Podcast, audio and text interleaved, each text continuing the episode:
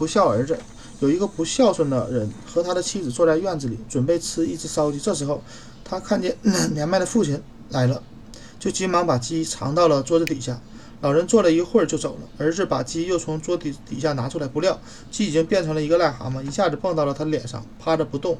他慌慌张张地跑到大路上去，有人看见了，就要帮忙把他癞蛤蟆拿掉。可是，一见癞蛤蟆正恶狠狠地盯着他们，像要蹦到他们自己脸上的样子，就吓得不敢动手了。从那以后，不孝的儿子每天到田里去捉虫子喂癞蛤蟆，不然癞蛤蟆就咬他的脸。